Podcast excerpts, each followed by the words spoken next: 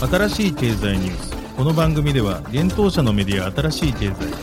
ブロックチェーン仮想通貨フィンテックに関する日々のニュース解説を平日毎日音声コンテンツでお届けしています。そして新しい経済ではブロックチェーン仮想通貨に関するニュース解説記事やインタビュー記事学習記事などのたくさんのコンテンツを掲載しております。ぜひ新しいひらがな経済漢字で検索してメディアもチェックしてください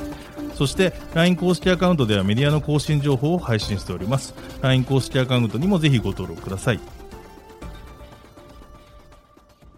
この番組は株式会社フィナンシェの提供でお送りします。フィナンシェはスポーツチームやエンタメプロジェクト、DAO などのトークンを購入して支援ができる新しいクラウドファンディングサービスです。サッカー J リーグ、野球、バスケなどのプロスポーツチームをはじめ、映画やアイドル、インフルエンサーなど100以上のプロジェクトのトークンがフィナンシェで購入できます。さらにトークン購入者はプロジェクトに応じたキャンペーン参加や NFT などの特典も。ぜひ iOS や Android でフィナンシェのスマホアプリを入れて新たな応援体験を味わってください。あなたの夢がみんなの財産になるフィナンシェ。幻冬舎新しい経済編集部の武田です。大塚です。はい、本日は6月の29日水曜日です。今日のニュース行きましょう。アスターの DEX、アースワップ、厳しい滑り出し、セックス上場後に価格急落。国内初、クラーケンジャパンが元素騎士メタバース取扱い開始。アメリカコージェント銀行ブロックチェーンでの決済サービス導入。アメリカサークルと NYCB カストディパートナー契約。カストディのポリーサイン約72億円調達、機関投資家向けサービス強化へ。投資企業サイファーパンク、ビットコインとイーサすべて売却。ロビンフッドでチェーンリンク上場。ジャスラックが楽曲情報管理にブロックチェーンケンドリックスで。ゴールドマンサックス、コインベース株の投資判断売りに。クリプトスペルズが TCG バースへ、オアシスの L2 に独自チェーン開発。ディープコイン、フォビグローバルに上場へ。コイントレードがカルダのパレットトークン IOST 取り扱いへ。ペルシジャジャカルタ、ソシオス .com でファントークン発行へ。一つ目のニュースは、アースワップがゲート上場後に価格急落というニュースです。アースワップの ARSW が暗号資産取引所ゲート .io に6月28日20時に上場しました。上場後、その価格が0.01ドルを一時割るほど急落し、厳しい滑り出しとなりました。アースワップは日本初のブロックチェーン、アスターネットワーク上に今年1月ローンチした分散型取引所 DEX です。これまで主に流動性マイニングと IDO によって ARSW トークンを配布してきました。ました今年4月16日に実施されたアースワップでの ARSW の IDO では100万トークンが 1ARSW イコール0.5ドルで販売され、わずか2分で完売していました。それを受け、アースワップでの流動性マイニングの APR 年間利回りの資産の元となる ARSW の基準価格は0.5ドルとなっていました。しかし5月に入り、暗号資産市場全体の下落などを受け、5月末時点でその基準価格は0.175ドルに修正されていました。そして昨日、中央集権取引所への初上場となったわけですが、価格0.06ドルでの上場となりました。事前にアナウンスされていた0.25ドルを下回る価格となりました。その後、売り圧に耐えられず、ARSW は急落しました。こちらの記事を執筆している時点では、0.01ドル付近を推移しています。6月29日15時の時点では、0.01ドル付近を推移している状況です。アースワップで流動性マイニングを行っていたユーザーとしては当初表示されていた APR からかけ離れた結果となりました。また4月の IDO 価格は0.5ドルであり、厳密には購入の2倍の補填がされていたため、実質の IDO での投資家の1トークンあたりの取得金額は約0.1666ドルでしたが、しかし結果としてその金額を下回る結果となってしまいました。これらの結果を受け、一部のアースワップへの投資家と思えるユーザーらはネット上で落胆の声を上げてています。なお、アースワップは公式ディスコードで今回の下落の一因をゲートが上場時間前にオーダーブック機能を有効にしたためだと説明をしています。ただこの件に関してはビジネスパートナーであるゲートチームとのコミュニケーション不足であり、自らの責任だとしています。アースワップチームとしては今後価格を市場に委ねつつ ARSW のより多くのユーティリティを提供するために努力をしていくということです。続いてのニュースは、クラーケンジャパンが元素騎士メタバース MV 取扱い開始というニュースです。国内暗号資産取引所クラーケンジャパンが暗号資産元素騎士メタバース MV の取り扱いを6月29日開始したことが分かりました。MV の取り扱いは国内において初となります。発表によると MV の取り扱いは販売所及び取引所の両サービスが対象です。販売所では日本円をはじめアメリカドル及びユーロといった法定通貨のほか、クラーケンジャパンが取り扱う暗号資産での取引にも対応しているということです。また取引所においては MVUSD、MV ユーロのみの取り扱いということで、日本円やそのの他暗号資産とのペアについては対象外となるようです。なお、クラーケングローバルにおいても MV、USD、MV、ユーロのみの取引となっています。今回の MV 上場により、クラーケンジャパンでは合計13銘柄を取り扱うことになりました。取扱銘柄はビットコイン、イーサリアム、リップル、ビットコインキャッシュ、ライトコイン、チェーンリンク、ベーシックアテンショントークン、OMG ネットワーク、ポルカドット、エンジンコイン、ステラルーメン、イーサリアムクラシック、元素騎士メタバースとなっています。なお、法定通貨については日本円、アメリカドル、ユーロが取り扱われています。元素騎士メタバースはブロックチェーン活用の 3D メタバース空間、元素騎士オンラインメタワールドで利用できるトークンです。メタバース内の限定イベントへのアクセス、アイテムや NFT を割引価格で購入できる機能やパラメータ付与に使用できるといいます。また、メタバース内の方針を決められる投票権、ガバナンストークンとしても機能するということです。記事執筆時点での時価総額は約59.5億円となっています。ちなみに、元素騎士オンラインメタワールドは人気 MMORPG ゲームであるエレメンタルナイツオンラインにブロックチェーン技術を活用し、プレインエコとして進化させた 3D メタバース空間ということです。MV は海外においてクラーケングローバルで取引が行われているほか、クーコイン、バイビット、ゲート、MEXC といった暗号資産取引所のほか、DEX のユニスワップ V2 やクイックスワップでも取り扱われている暗号資産です。続いてのニュースいきます。金融決済サービスを提供するタサートグループが同社のプライベートブロックチェーンベースのデジタルバンキングプラットフォーム、サートペイをフロリダ州の商業銀行であるコージェント銀行に導入したことを6月28日に発表したというニュースです。タサートグループはニューヨークを拠点とする IT サービス企業であり、主にプライベートブロックチェーンを基盤とした決済サービスに強みを持っています。同社のタサートペイは銀行と顧客企業の決済を即時化することを目的としたデジタルバンキングプラットフォームであり、これまでに4500億ドル、約60 61兆円以上の取引が実施されているとのことです。コージェント銀行はタサートペイを導入することで、同行の顧客間の取引をリアルタイムで処理できるようになります。これによりコストの削減やセキュリティの強化、顧客間取引の利便性向上などのメリットを享受することができるとのことです。タサートグループの CEO、ケビン・グリーン氏は次のようにコメントをしています。タサートペイはアメリカの銀行システム内で展開されている唯一のプライベートブロックチェーンベースのリアルタイム決済プラットフォームです。このプラットフォームを利用することで、企業は銀行の規制を遵守して決済が実施されるという確信を持つことが。できます。コージェント銀行はブロックチェーンに関する取り組みを積極的に行っています。今月23日にはブロックチェーンアプリケーションの開発を行うアメリカ企業ブロックスペーシーズとの提携を発表し、ブロックチェーン分野のベンチャー企業に対して積極的に銀行機能を提供することを表明しています。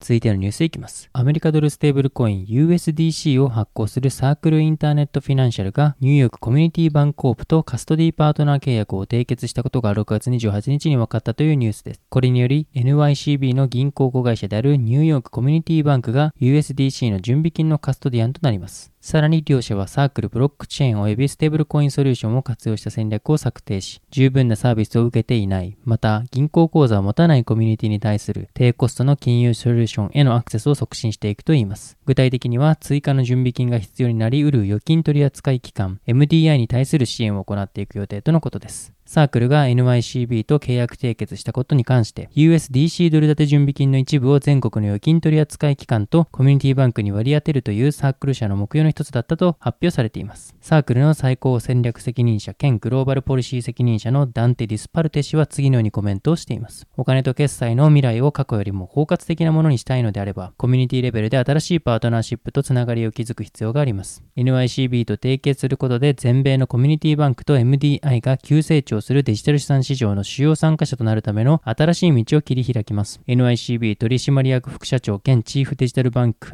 バンキングアザーサービスオフィサーのアンドリュー・カプラン氏は次のようにコメントをしています。NYCB はアメリカの銀行の中でデジタル資産の革新的なリーディングカンパニーであることを誇りに思っています。私たちは USDC の準備金のカストディアンであると同時に、私たちのコミュニティや顧客に経済包摂と教育に影響を与える有意義な形でサークルと提携できることに感激しています。この戦略でサークルとと密接に協力し、関係をさらに強化することを楽しみにしています。これまで NYCB は銀行口座残高をトークン化し、株式取引のデジタル決済を可能にするための実証実験や、アメリカドルステーブルコイン USDF の発行に向けて USDF コンソーシアムを設立しています。また今年の4月にブラックロックも USDC の準備金カストディパートナーとなっております。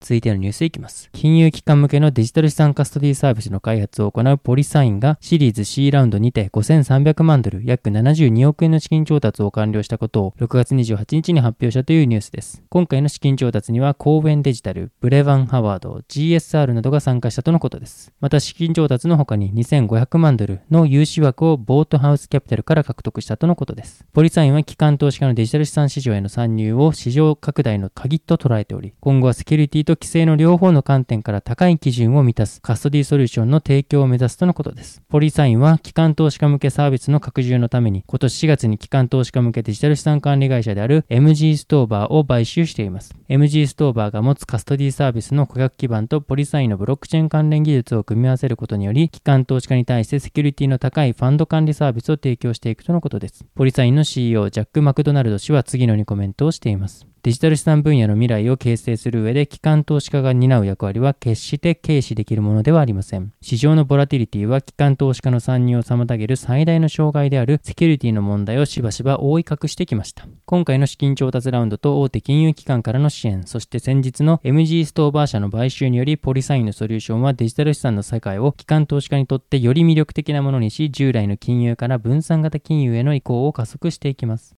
続いてのニュースいきます。カナダの投資企業のサイファーパンクホールディングスが保有するすべてのビットコインとイーサリアムを売却したことを6月28日に発表したというニュースです。同社 CIO、モエ・アドハム氏によると暗号資産市場は依然としてリスクの高い状態にあり、資産価格の下落の恐れがあるため、株主利益の損失を避けるべく資産を現金に変換したとのことです。資産売却の内訳は次の通りです。214.7203BTC、608万カナダドル、約6億4000万円。205.8209E ーサ、29万カナダドル、約3000万円。この売却により同社の保有するビットコイン及びイーサリアムのポジションはなくなり、現金及び現金同等資産は1876万カナダドル、約19億8000万円となったとのことです。同社 CEO のジェフ・ガオ氏は次のにコメントをしています。私たちはクリプトエコシステム全体に伝播するシステミックリスクを見続けており、暗号資産の保有に伴うリスクリワードと機関費用の評価において、最も賢明なアプローチはボラティリティの伝染が集結するまで傍観することだと考えています。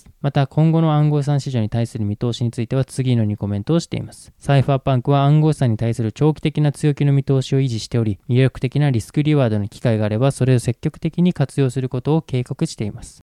続いてのニュースいきます。アメリカで人気の投資アプリロビンフットで新たに暗号資産チェーンリンクが上場したことが6月28日に分かったというニュースです。チェーンリンクはすでにロビンフットアプリで売買可能となっています。今回の新規通貨取り扱いでロビンフットはビットコイン、イーサリアム、同時コイン、ライトコイン、ビットコインキャッシュ、ビットコイン SV、イーサリアムクラシック、コンパウンド、ポリゴン、ソラナ、柴犬の11銘柄を取り扱っており、今回上場したチェーンリンクが加わることで、同取引所の取り扱い暗号資産は12銘柄となります。チェーンリンクはスマートコントラクトと現実世界のデータを接続することを目的とした分散型オラクルネットワークです。ネイティブ通貨のリンクはノードオペレーターの報酬として使用されています。なお、リンクの記事執筆時点での時価総額は4030億円です。暗号資産時価総額ランキングでは23位となっています。続いてのニュースは、ジャスラックがケンドリックスクローズドベータ版リリースというニュースです。日本音楽著作権協会ジャスラックがブロックチェーン技術を活用した存在証明機能を備える楽曲情報管理システム、ケンドリックスのクローズドベータ版を6月28日にリリースしたことが分かりました。発表によるとケンドリックスは音楽クリエイターが安心して楽曲を発表でき、適正な対価還元を受けるための各種手続きのハードルを下げることを目的としたクリエイター DX プラットフォームということです。音楽ファイル等をケンドリックスに登録すると、音源ファイルのハッシュ値、タイムスタンプ、ユーザー情報、タイトルとバージョンの情報がブロックチェーンに登録されるといいます。なお、制作途中の音源でも登録が可能で、また一つの楽曲情報に対し複数の音源ファイルを登録してバージョン管理することも可能だといいます。これらにより、ケンドリックスではある音源ファイルを誰がいつの時点で所有していたのかという事実を客観的に証明することができるということです。また、ブロックチェーンに登録された情報を表示する存在証明ページの公開もできるということです。ジャスラックはケンドリックスについて動画配信プラットフォームや SNS で楽曲を公開する際に存在証明ページの公開用 URL を添えることで存在証明を取得している音音楽クリエイターであることが第三者に伝わり、不正利用の抑止力となることが期待されますと説明しています。今後については合計10組程度の音楽クリエイターがテストユーザーとしてクローズドベータ版を使用する予定ということです。テストユーザーによるレビューとフィードバックを得て10月に正式サービスとして開始する予定だといいます。なお、正式サービス版では誰でも無料で使えるということです。新しい経済編集部がジャスラック広報担当者へ取材したところ、ケンドリックスはあくまでもクリエイター支援を目的としたもので、現状ではマネタイズを考えて開発されたものではないとのコメントが得られました。ジャスラックによると DIY クリエイターと呼ばれる楽曲制作からマーケティング、デ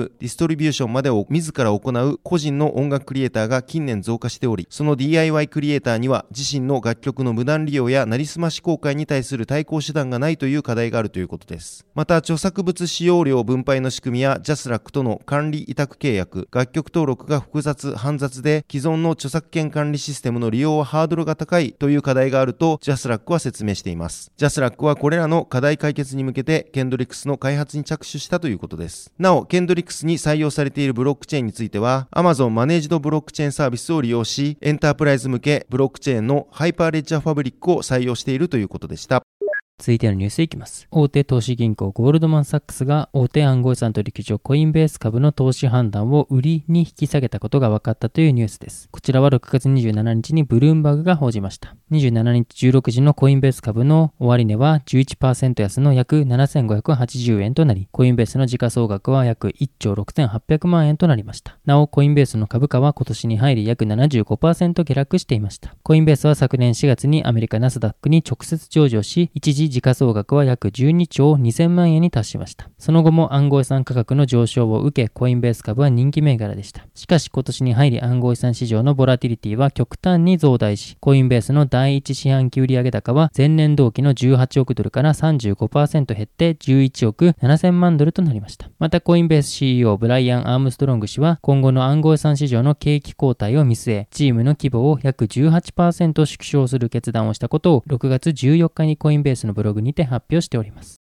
続いてのニュースいきます。ブロックチェーンゲームクリプトスペルズなどを開発するクリプトゲームスが独自ブロックチェーン TCG バースの提供を開始したことが分かったというニュースです。TCG バースはゲーム特化のブロックチェーンオアシスのレイヤー2にあたるブロックチェーンのことです。オアシスはゲームに特化した EVM 互換のパブリックブロックチェーンです。オアシスはレイヤー1のハブレイヤーとレイヤー2のバースレイヤー技術を組み合わせた設計になっており、POS のコンセンサスアルゴリズムを採用しています。今回の TCG バースの他にブロックチェーンゲームマイクリプトヒーローズが乗る MCH バースがオアシスのレイヤー2としてあります。発表によると今までのクリプトスペルズではイーサリアムを採用していましたが、遅い取引や高い取引手数料などでゲーム体験が損なわれるという課題があったとしています。その解決策としてゲーム内の取引をブロックチェーン上ではなく自社のサーバー内で行うオフチェーンに移行したとのことです。しかしオフチェーン移行に伴いゲーム内のユーザーの活動が外部に伝わらなくなり、ブロックチェーン上での存在感を示すことができないという新たな課題が生じたといいます。今回 TCG バースを作成したことによりこれら課題に対応したとのことです。なお TCG バース上の NFT 移動に伴うトランザクション手数料はクリプトゲームスが負担するため、ユーザーはトランザクション手数料を支払う必要がないとのことです。ただし、ゲーム内で使用するカードを TCG バース以外のチェーンに転送する費用や、ギルドストックの引き出し手数料などは従来通りユーザー負担になるとのことです。なお、クリプトゲームズは6月27日に日本初のパブリックブロックチェーンアスターネットワークが設立したアスタージャパンラボに一般会員として入会したことも発表しています。